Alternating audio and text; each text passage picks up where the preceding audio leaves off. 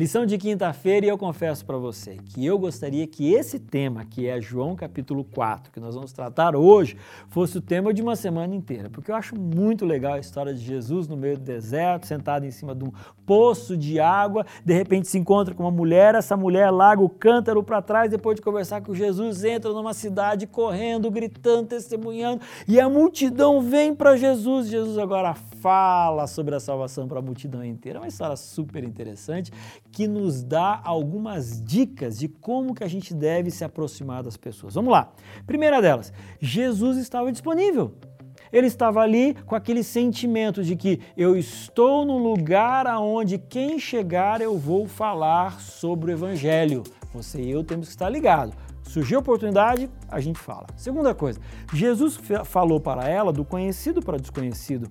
Tinha água ali, falou sobre água. Terceiro, falou de uma necessidade que ela tinha. Ela tinha no seu coração, sabe aquela coisa do, do sentimento de rejeição, tinha um problema com, com o marido, dos ex-maridos, de família. E Jesus então tocou nesse aspecto e disse para ela: Eu sou a solução para os seus problemas, para os seus sentimentos. Ou seja, a gente precisa levar para as pessoas Jesus como sendo a solução das necessidades dessas pessoas.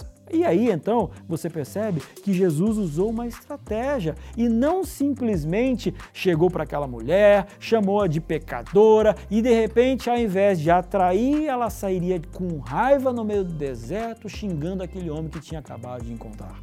Isso significa dizer que a gente precisa tomar cuidado com a forma como a gente conversa com os nossos amigos. Você está entendendo? Coloque o evangelho para eles de um prisma positivo. Fale de Jesus não pelo medo da perdição, mas pela grandiosidade da salvação.